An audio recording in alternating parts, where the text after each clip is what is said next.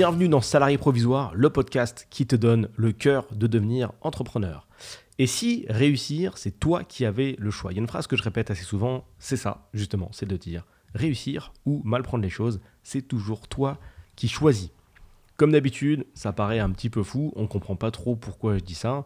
Euh, depuis quand on a juste à choisir de réussir pour réussir? Je vais t'expliquer, tu vas voir.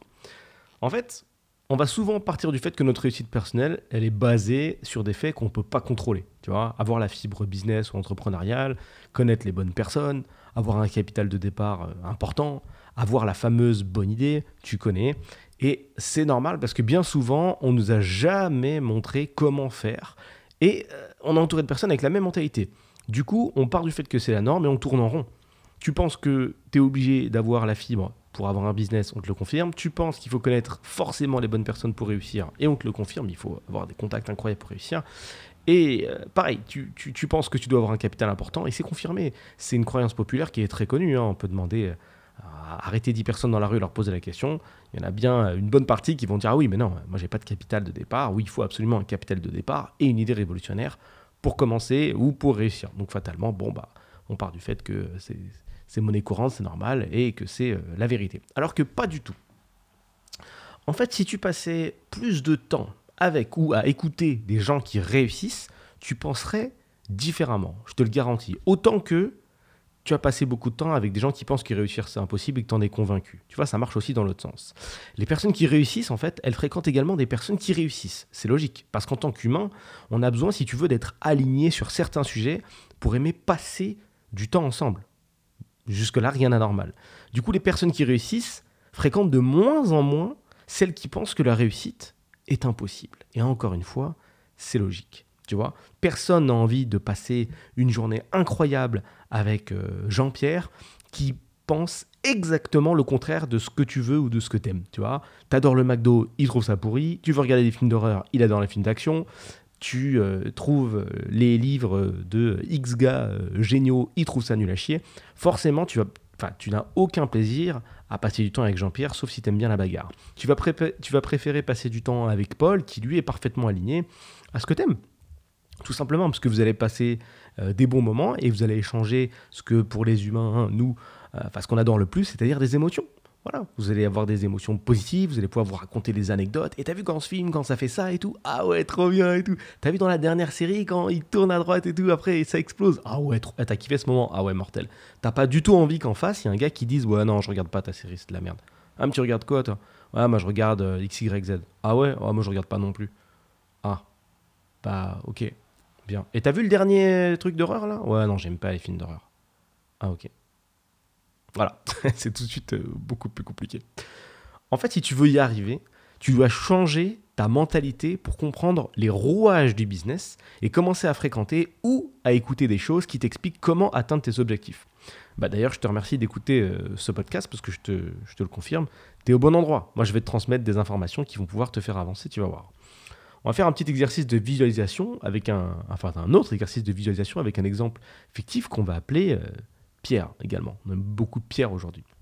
Pierre, il existe dans deux dimensions, la dimension A et la dimension B, dans lesquelles il lui arrive en fait les mêmes aventures.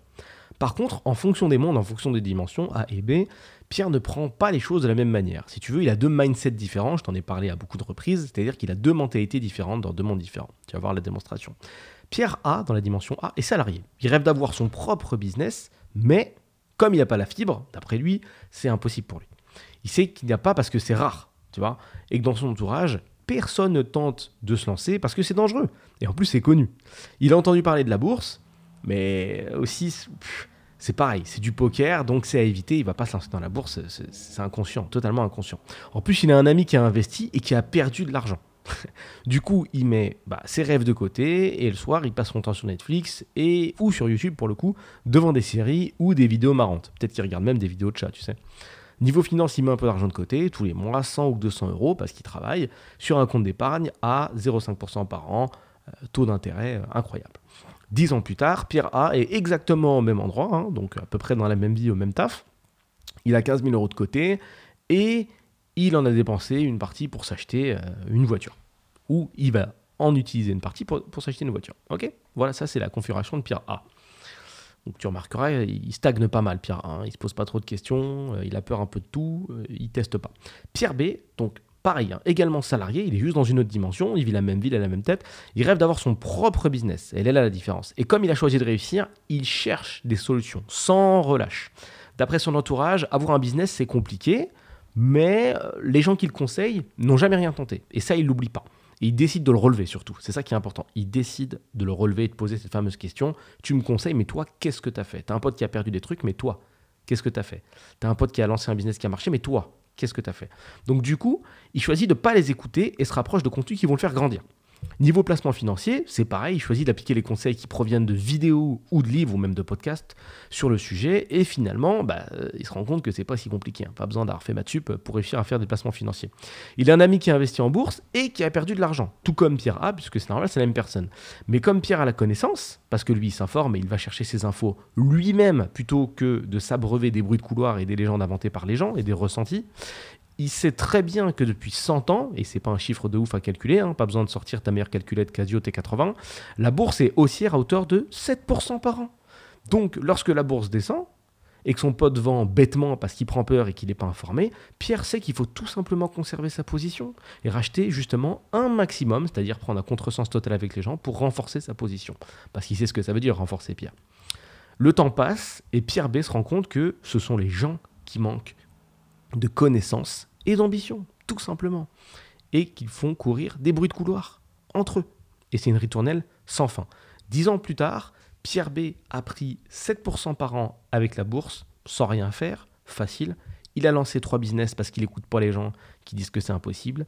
Et il a acheté quatre appartements, ce qui n'a rien d'exceptionnel en 10 piges, puisque euh, avec l'effet de levier de la banque, c'est cadeau. Tu peux facilement acheter un appartement qui se paye tout seul, voire qui te rapporte des sous, et aller voir ta banque encore pour lui dire coucou, ma première opération est rentable, est-ce que tu peux me suivre sur la suite? Jusque-là, rien d'exceptionnel, même si, bon, sur le papier, 4 appartements, ça paraît improbable. Non, ça n'a rien d'improbable.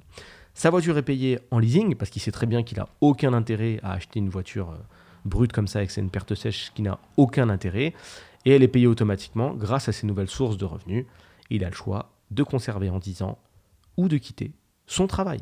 Pourtant, c'est la même personne. La dimension A, c'est celle que tu connais le mieux, tu t'en doutes bien, tu l'as compris, et c'est pour ça que tu écoutes ce fameux podcast. Ton but, c'est vraiment d'aller chercher la dimension B. Il faut que tu sois à côté dans l'autre dimension. Ce que je veux te transmettre, c'est ce qui te manque aujourd'hui, c'est probablement juste de la connaissance supplémentaire et un objectif. Il faut que tu mettes de côté les croyances populaires, Léon dit. Renseigne-toi concrètement sur les sujets qui t'intéressent. Vraiment, fais-le.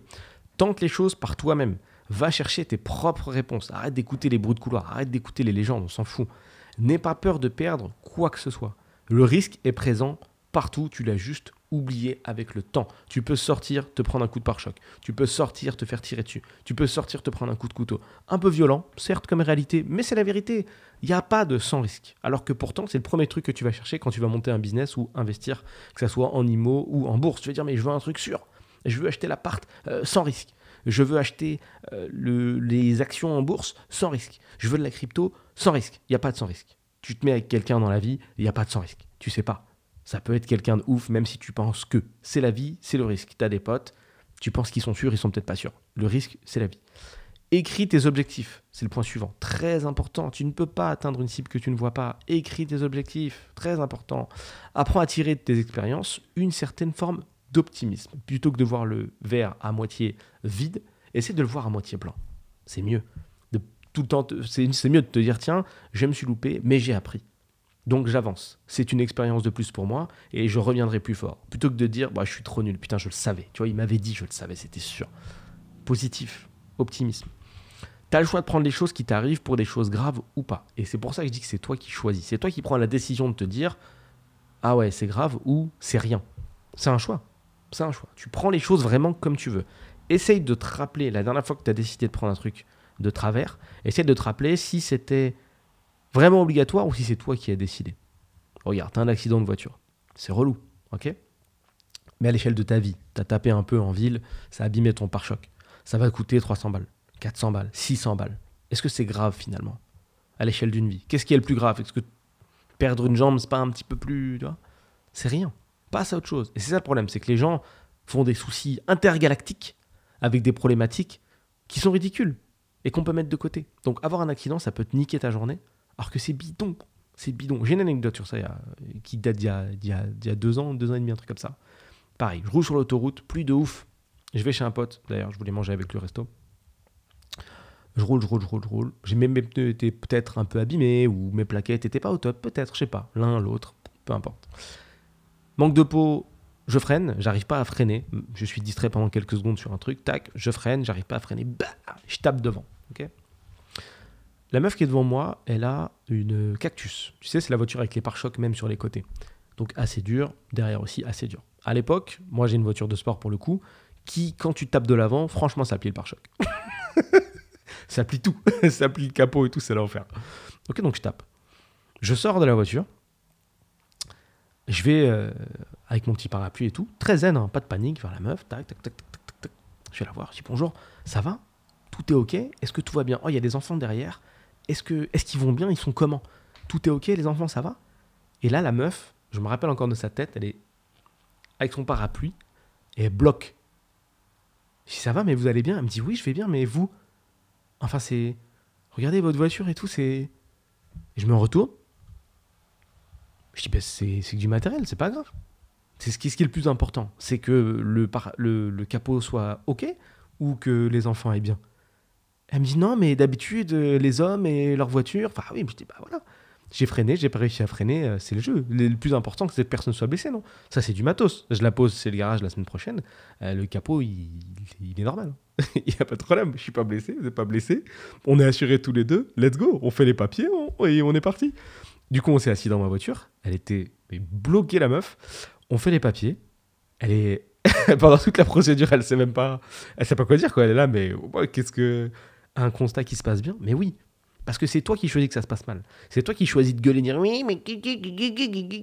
Eh, il n'y a pas de négociation. Il y en a un qui tape, point. Je peux lui dire, ouais, mais je vous ai pas vu freiner, euh, il pleut, vous auriez pu freiner doucement, vous auriez pu faire attention, vous auriez pu mettre le warning. Mais quel intérêt? La règle ultime, pour le coup, dans cette configuration, c'est pour ça que parfois il faut euh, revenir sur les règles et gagner du temps, c'est celui qui touche avec l'avant de son véhicule, il est en tort. Ça sert à rien de négocier, d'essayer d'aller mettre des crocs au milieu, oui, non, mais c'est parce qu'elle a freiné un peu fort, nanana avant de mon véhicule, mes yeux sont vers l'avant, j'ai pas touché la voiture qui est devant moi, sinon je suis en tort. Point barre, on est quasiment que deux sur la route, c'est tout, j'ai fait une erreur de conduite, ça part, on met son ego de côté, même si on roule avec une voiture stylée, on s'en fout. Tu mets de côté, tu remplis ton constat, on passe un bon moment, c'est cool, ça nous a pris 20 minutes et pas une heure et demie comme, euh, les, d'habitude, euh, enfin comme les constats prennent d'habitude, où tu te bagarres avec la personne et tout, bref, pendant des, des plombes. Non, c'est rapide, tu règles ça vite fait, hop, un petit check, c'est bisous, ça dégage. On a échangé euh, nos numéros pour prendre des nouvelles, savoir si tout était réparé. Elle m'a montré qu'elle y avait que dalle, qu'elle était contente. Elle m'a rappelé qu'elle était, euh, euh, qu'elle avait, été débordée par mon attitude et que c'était, choquant. Je lui ai dit tranquille, bonne ambiance. On finit la procédure, tout le monde est remboursé.